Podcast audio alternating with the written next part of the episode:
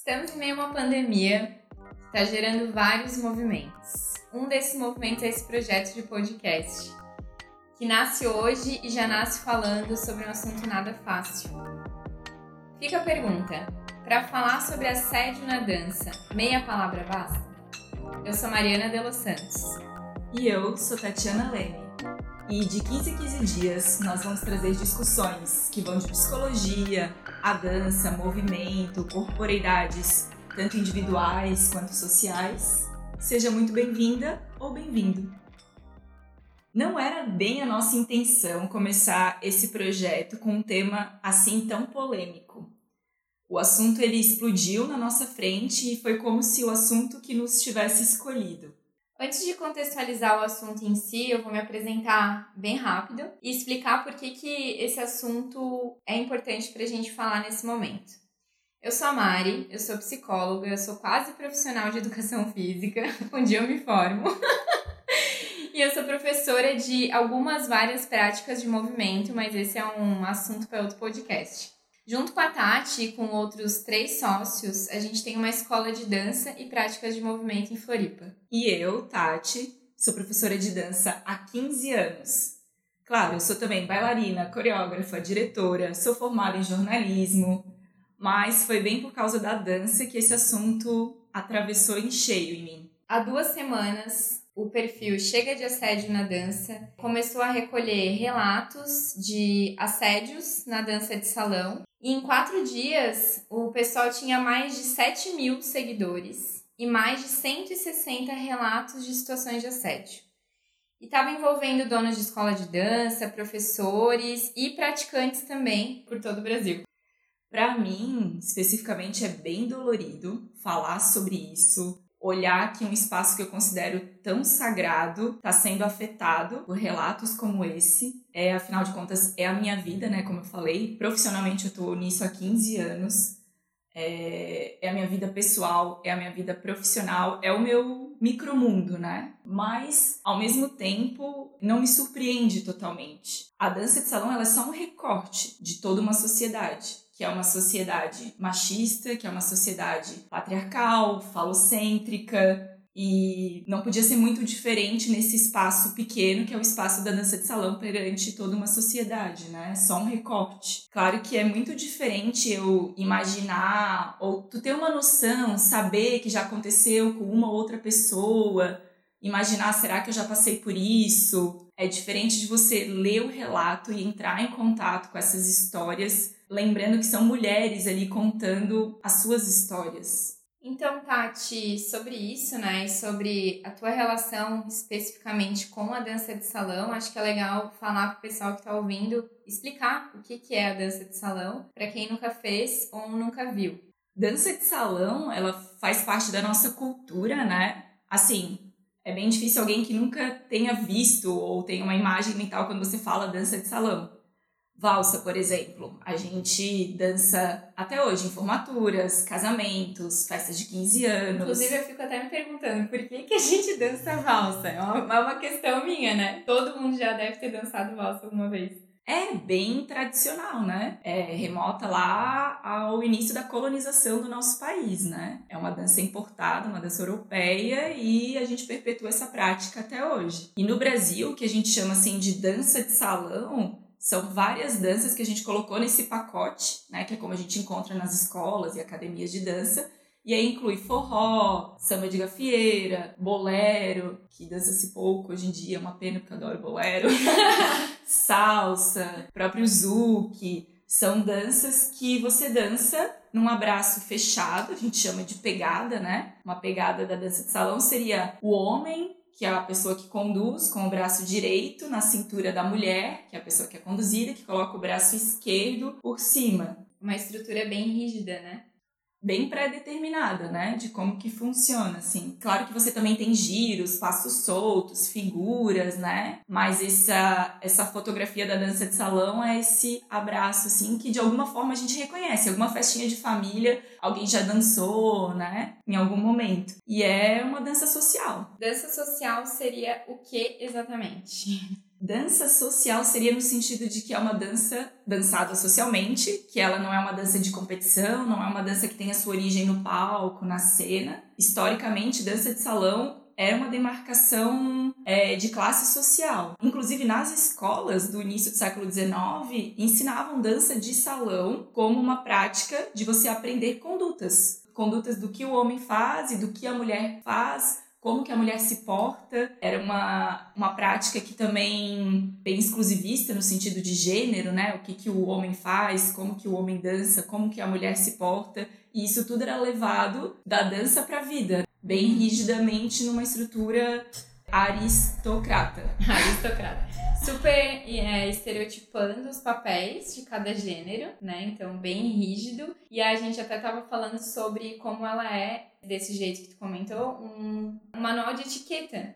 Tipo aquelas coisas assim, quando eu era adolescente eu fiz um, um curso de etiqueta e eu aprendi a comer alface. Tipo, Juro. Tinha, tem um jeito específico de comer alface. É um exemplo idiota, mas é um exemplo que é, remete ao que tu tá falando. Tipo assim, como a mulher deve se portar dentro dessa dança, como que o homem deve se portar. Para quem tá ouvindo e que não tenha contato com a dança de salão, deve ser muito maluco, né? Pensar que, bom, a mulher tem que ir com o braço X por cima e, né, ser conduzida por esse nesse lugar, nesse espaço. Definia classe, inclusive, né? Porque quem que tinha acesso, né? Eram os europeus, europeias, os descendentes de europeus, né? Que estavam aqui colonizando e que configuravam a classe aristocrata do nosso país. Não era uma dança acessível para a população mais marginalizada. Uhum. A própria tradição de debutar, por exemplo, né? O que é debutar? É você apresentar a mulher para a sociedade, né? Para você procurar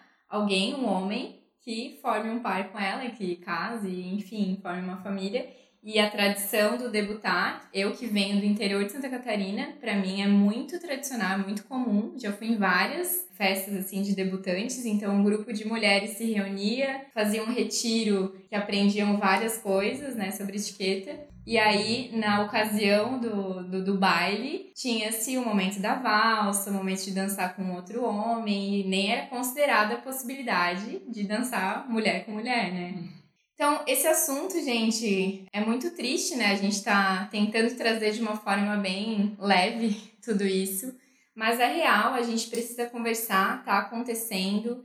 E como a gente vê na história da dança de salão, não é uma coisa que começou agora, mas esse movimento desse perfil anônimo que surgiu, ele está criando um espaço muito importante para as mulheres se manifestarem e está desvelando o assédio que já acontecia, mas que nem a Tati trouxe antes. É muito diferente você ver aquele relato materializado, né, concreto, de uma mulher específica falando sobre um homem específico. Então, sai do teu imaginário e vai pro concreto mesmo, né? É, eu só queria deixar bem claro que, no meu entendimento, a dança de salão não é o problema em si, não é o início do problema. É só realmente um, um recorte, um desdobramento. É, justamente porque a problemática ela é global, ela é social, uhum. né? É um reflexo da sociedade que a gente está inserido. Então, eu acredito muito que a gente, enquanto comunidade, também pode usar esse espaço que agora está sendo desvelado, enquanto um espaço que também está promovendo violências, mas também pode ser um espaço de revolução, um espaço para a gente repensar masculinidade, feminilidade, como que a gente quer propagar essas nossas referências a partir de agora, né? E acho que a gente pode sim fazer mudanças por meio da dança. O que a gente dança, a gente leva para a vida e o que a gente vive, a gente traz para a dança. É um movimento recíproco, né? Então, se na tradição, por exemplo, você tinha bem esses papéis rígidos que a gente estava comentando, em que a mulher era chamada de dama e tinha os passos específicos da mulher, o homem chamado de cavalheiro tem os passos específicos do cavalheiro, além daquilo que a gente comentou de como se portar, né? Tem também o que, que o homem representa, que é essa virilidade, que ele precisa conduzir todos os passos, ele precisa interpretar música e estar tá ciente do deslocamento e cuidar da sua dama. A mulher, por outro lado, precisa ser graciosa, embelezar a dança, precisa obedecer a essa condução sem autonomia nenhuma. Né? A gente vinha até então perpetuando essas práticas dentro dessa estrutura rígida mas já existem novas correntes dentro da dança de salão. Uma nova que tá tudo acontecendo ainda, tudo muito em transição, tudo muito presente, no, no momento presente, mas é chamada de dança de salão contemporânea. E aí são pesquisadoras e pesquisadores com novas abordagens, novas formas de olhar e de dançar essa dança de salão. Eu, Tati, é, dentro desse universo, é, trabalho com a condução compartilhada, que começou nessa perspectiva de você poder alternar conduções, né? Não precisa mais só o homem conduzir. Depois entra em questões de gênero, que pode mulher dançar com mulher, homem dançar com homem. Tem vários detalhes, mas acho que deixamos isso para um próximo podcast, né? Uhum. E eu mesma, na minha nomenclatura, eu estou deixando de usar dança de salão justamente para retirar esse estereótipo rígido, essas práticas tradicionais que a gente já tem lá no nosso imaginário, né? Eu gosto de chamar danças a dois ou danças a duas. É, e a gente chegou a essa conclusão, né, de que parece um recorte muito pequeno, mas a gente que está nesse meio, que é professora, né, que está trabalhando com isso diretamente e olhando para essa questão, a gente está agora assumindo que ensinar dança de salão nesse molde tradicional é você contribuir para perpetuar essa cultura machista que cada dia a gente tenta reconstruir e ressignificar né? Então não é só é, dama e cavalheiro. Cara, quando você direciona dama e cavalheiro, você tá falando muita coisa. Aí tem muita coisa por trás, né? Tem um simbolismo por trás disso que sustenta esse jeito de se relacionar, esse, essa submissão da mulher, essa violência. E ao mesmo tempo, a gente não quer dizer que não vai ter assédio trabalhar de um outro jeito, olhar de um outro jeito para essas questões. Não tem garantia, né? Não tem como garantir isso. Exatamente. A gente tá falando de seres humanos, né? então, assim, qualquer ambiente tá sujeito a esse tipo de, de situação, de violência, infelizmente, né? É uma coisa que tá muito arraigada, muito enraizada na nossa cultura, mas a gente acredita que olhar para esse jeito de ensinar de um outro jeito pode ser construir um ambiente menos propenso, pelo menos, para hum. ocorrer esse tipo de situação. É, acredito num ambiente mais harmônico, que trabalhe de uma forma mais horizontal, que dialogue mais pelo corpo e pelas conversas verbais também. Então, acredito que a gente consegue, é, como se fosse montar um terreno mais harmônico, mais leve, mais respeitoso. A gente dá aula por acreditar na potência que dar aula tem para reconstruir uma sociedade. Por menor que seja, ou por poucas pessoas que a gente atinge, a gente acredita que isso tem um potencial muito grande, né? É uma mudança lenta, é uma mudança gradual, mas é uma mudança, não deixa de ser. Até porque o que a pessoa vive na sala de aula, ela vai depois levar para o seu ambiente familiar, para o seu ambiente de trabalho, ela vai colocar novas discussões, ela vai sentir essa vivência na pele com outras pessoas no seu próprio corpo. E aí eu acredito que é mais é, real de passar isso para frente né? Não é do dia para noite mas aos poucos. E falando sobre esse assunto elaborando o roteiro do podcast e até com o movimento do Chega de Assédio na Dança, a gente, enquanto mulher, começou a, a se questionar, né?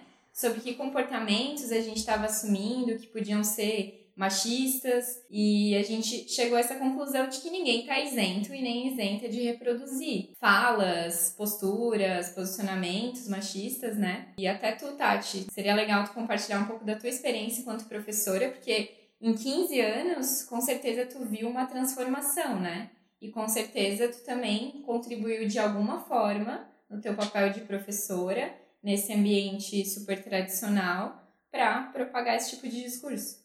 Com certeza. Eu comecei muito novinha, então eu estava simplesmente reproduzindo aquilo que me era ensinado, o que eu aprendia com meus professores, com pessoas que eu considerava grandes mestres, né? Então eu simplesmente reproduzia sem ter o um entendimento do que, que aquilo representava no meu corpo, na vida das outras pessoas, politicamente, né? O que, que eu estava falando em sala de aula, aquele mini recorte representava socialmente. Eu não tinha essa dimensão, né? O importante é que eu vejo que isso já não faz mais sentido para mim, que eu tenho uma nova visão de mundo e eu sei o que, que eu, qual é o meu propósito hoje com o meu trabalho e que eu acho que a dança pode fazer parte dessa mudança. Mas claro, eu tenho, nossa, mil exemplos pelos quais eu passei como aluna, como bolsista, como professora e que eu propaguei também, né?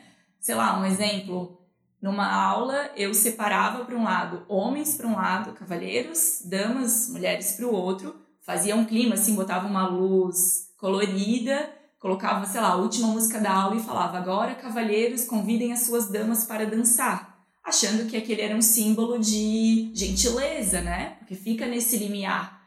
Mas ao mesmo tempo, quando eu olho para isso hoje, eu jamais reproduziria isso. No máximo eu ia falar: separa metade da sala para outra, convida alguém. Por quê? Porque imagina aquele paredão de mulheres com o coração acelerado, fazendo uma pose, uma postura, esperando ser convidada sem saber se você vai ser escolhida para ser dançada. Então são muitos, muitos níveis, assim, né? Muitos exemplos ao longo desses anos todos, mas que o importante é, é a gente estar tá aberto para mudança e para nossa novas perspectivas. Para reforçar um pouquinho do que a gente já falou antes, né? Então é a gente parar de assumir que ensinar é algo inofensivo, porque não é, a gente está reforçando uma estrutura, a gente está falando sobre a obrigação da mulher obedecer o homem, a gente está falando sobre colocar as mulheres num lugar completo de submissão e como a gente já está cansada de reproduzir, por que não repensar esse modo, né, de ensinar a dança de salão? Ao mesmo tempo, pode ser um espaço muito potente para ressignificar todas essas coisas e dialogar sobre essas questões. Então, eu vejo como muito importante essa construção de novas abordagens na dança de salão, na dança de salão contemporânea, porque ah, eu acredito muito que dançar é relação e é que nem tu falou, a gente vai sair, vai se relacionar com outras pessoas lá fora, não por meio da dança, mas a dança pode ser essa construção, né? O início desse ressignificar. Tem um autor que eu tenho lido bastante da bioenergética, que é o Lowen, e ele fala, né? nós somos moldados, o nosso corpo é moldado pela nossa experiência. Então eu acredito que nessas novas práticas, chamando de novas porque são recentes, né?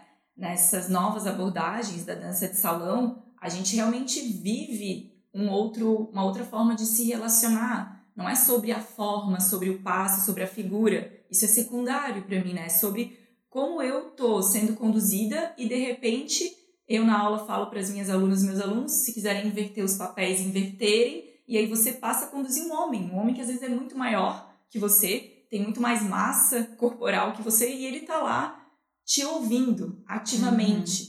Né? E você se sente nesse empoderamento de poder realmente conduzir um caminho, se experimentar. Nada é uhum. é obrigatório, né? Acho que é legal deixar isso claro. Você pode escolher, mas pelo menos você tem a oportunidade de se experimentar e de o homem também se experimentar naquele outro lugar.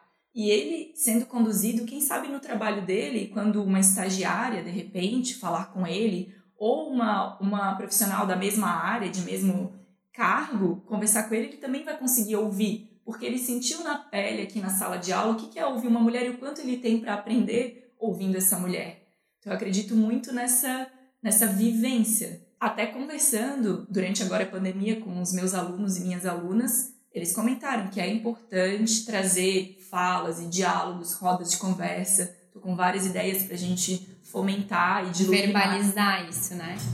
Isso, verbalizar, fomentar mais esse assunto. Mas eu, eu sou muito da experiência, né? Do corpo, assim. Uhum. Tem duas coisas, assim. A primeira é que o quanto a dança de salão já te coloca num lugar de contato direto físico com outra pessoa e é uma coisa que tá muito escasso, né? A gente não tem na nossa cultura, na nossa sociedade moderna, enfim esse tipo de contato tão próximo. Então, cara, demanda muita sensibilidade, né? Esse, esse momento, assim. Então, eu super entendo quando tu fala assim, cara, é um espaço muito sagrado para mim que tá, foi corrompido diversas vezes de diversas formas, né? Muito tenso. Mas que tem cura. Tem cura. Tem cura.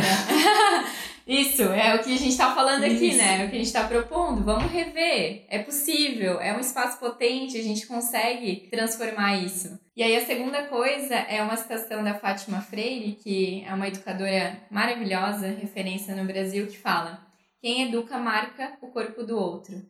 E a gente está falando sobre ambientes educativos e a gente está falando sobre a forma como esses corpos estão sendo marcados. Né? A gente pode escolher a forma que a gente vai marcar e a gente pode assumir a responsabilidade que nós, enquanto professoras e professores temos nesse processo. É, e a gente escolheu aqui abrir um espaço de diálogo, né? Não só com as mulheres, mas também com os homens. Claro que temos o entendimento de que não é obrigação de nenhuma mulher educar o homem ou informá-lo sobre o que é assédio, qual, qual que é a invasão de um espaço. A informação tá aí, hoje a informação tá por todos os lados. Mas ao mesmo tempo, para a gente fazer essa revolução, não dá para deixar os homens de fora. Eles precisam fazer parte desse processo. Eu entendo que cada mulher tá também na sua etapa de processo, de vida, de momento, mas nós aqui, Tati, Mari, o nosso podcast, a gente está se abrindo para conversar e dialogar tanto com esses homens quanto com essas mulheres. É, até porque o machismo, ele é claramente agressivo para as mulheres, mas não somente os homens sofrem muito com esse machismo, né? Porque exige deles uma performance de masculinidade, que a gente sabe que é tóxica, que é reativa, que é violenta, que faz com que eles não possam exprimir as suas emoções, não possam chorar, é, não possam ser vulneráveis. E eles daí continuam sustentando essa engrenagem, ao meu ver, nada saudável. E aí, pensando em a gente agir a partir de agora com mais conscientização, rumo a uma sociedade mais harmoniosa, respeitosa, quais são os limites no relacionar-se? Mari, meia palavra basta? Para falar sobre assédio na dança, meia palavra não basta. Acho que a gente pode resumir essa conversa com uma palavra bem importante que a gente vai fazer um combinado de colocar no nosso vocabulário a partir de agora, que é consentimento. Esse é o ponto de partida, também é o limite, e se não é consentido, já está errado a partir dali. Se você sentiu interesse, curiosidade, tesão, o que quer que seja, antes de investir, de invadir o espaço de outra pessoa, você tem que se certificar de que ela também quer, também é do interesse dela. Tá, mas, ô tia Mari, como é que eu faço? Cara, pergunta. Perguntar é diferente de interpretar. O que você está sentindo pode não ser recíproco. E eu sei que quando a gente é, entra nesse meio da dança de salão, a gente compartilha danças muito gostosas, muito prazerosas, mas não quer dizer nada. Ou pode dizer alguma coisa, mas precisa de diálogo. Essa relação precisa de diálogo. Pode ser só uma dança, pode ser só o prazer de dançar a dois ou a duas naquele momento, né? Perfeito. E aí, gente, não parte para cima, não passa a mão e não roube, entre muitas aspas, um beijo. Que foi muito isso que aconteceu e que foi relatado no perfil Chega de Assédio na Dança. Então, assim, pergunta, convida para sair e fale o que você quer. Deixa aberto o espaço para a pessoa decidir se ela também quer. Respeito, parece muito óbvio, mas é isso. Lembrando que depois de um não, tudo que vem depois de um não é assédio. A partir disso, a gente trouxe a definição, segundo a cartilha do Senado Federal, do que é assédio sexual, porque nós mulheres também muitas vezes não temos essa clareza. Então, segundo a cartilha do Senado Federal, assédio sexual é um crime previsto na legislação brasileira e uma violação de direitos humanos.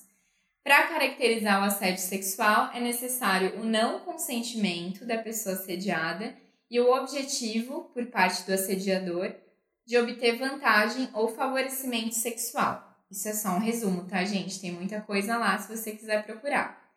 Aí tem um recorte lá na cartilha que é assim: exemplos mais comuns de assédio sexual. E a gente achou importante trazer isso porque tem tudo a ver com todos os relatos que foram trazidos naquele perfil do Instagram que a gente comentou no início, que é a razão de ser desse episódio de podcast. Então, exemplos: contato físico não desejado, solicitação de favores sexuais, convites impertinentes, pressão para participar de encontros e saídas, insinuações explícitas ou veladas, promessas de tratamento diferenciado. E conversas indesejáveis sobre sexo. Acho que isso serve para homens, principalmente, né? Mas para as mulheres também, como eu falei no início. E é claro que a visibilidade foi toda para as mulheres, porque estatisticamente, culturalmente, sofrem mais por conta do assédio, né? No meio desse caos todo, desde o lançamento da página no Instagram, eu divulguei um vídeo no meu Insta pessoal e eu me abri para o diálogo. Claro que eu trouxe um acolhimento para as mulheres, né, que quisessem entrar em contato comigo. Eu deixei bem claro o quanto que eu repudio qualquer forma de violência, de assédio, mas eu também abri um espaço para dialogar com os homens. E foi muito interessante, eu fiquei muito impressionada a quantidade de homens que entrou em contato comigo. E dentre várias trocas, a maior pergunta era: o que, que eu faço?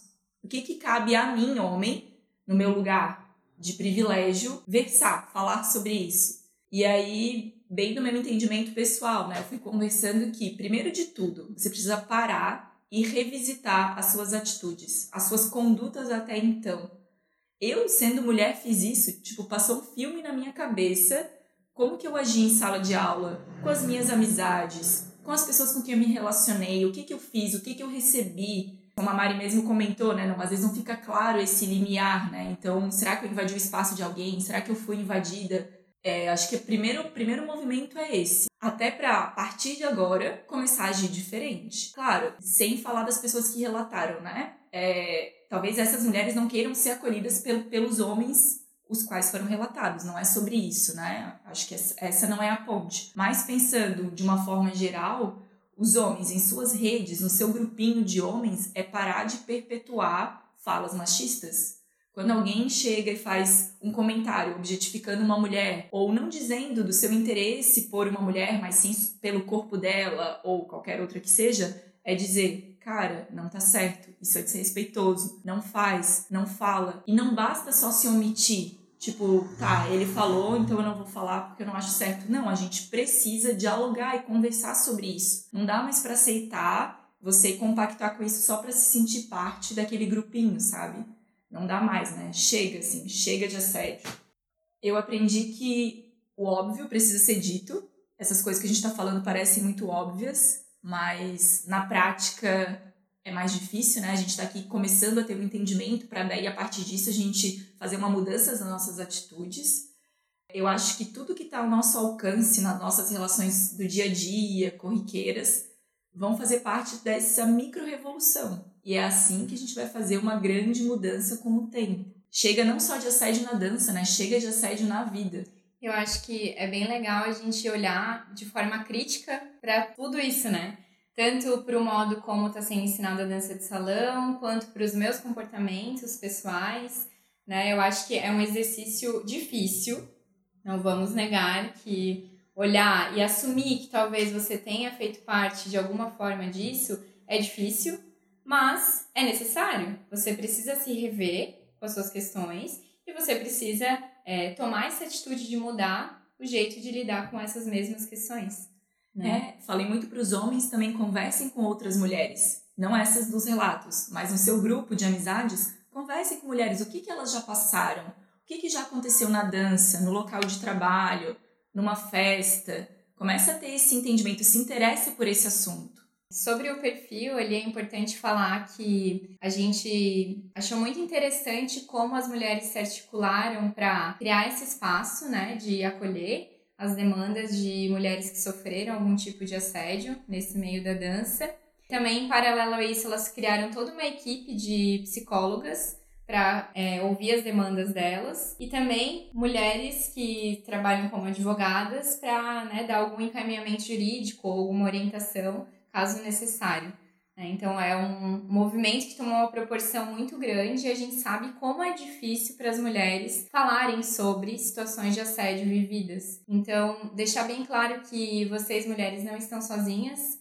Né? A gente está aqui para fortalecer esse movimento, para dar voz a esse movimento, porque a gente acredita que é através do diálogo que a gente pode mudar alguma coisa. E eu acredito que foi tão potente justamente porque foi em rede. Né? Às vezes é muito difícil de uma mulher sozinha ter essa coragem ou esse espaço para relatar algo que lhe aconteceu, né? Então acho que o fato de ter sido em grupo, um movimento, até mesmo porque muitos dos homens são profissionais, têm um certo renome no nosso meio de trabalho, né? Então acredito que por ter sido num grupo de mulheres com essa rede de apoio que tomou essa dimensão tão grande.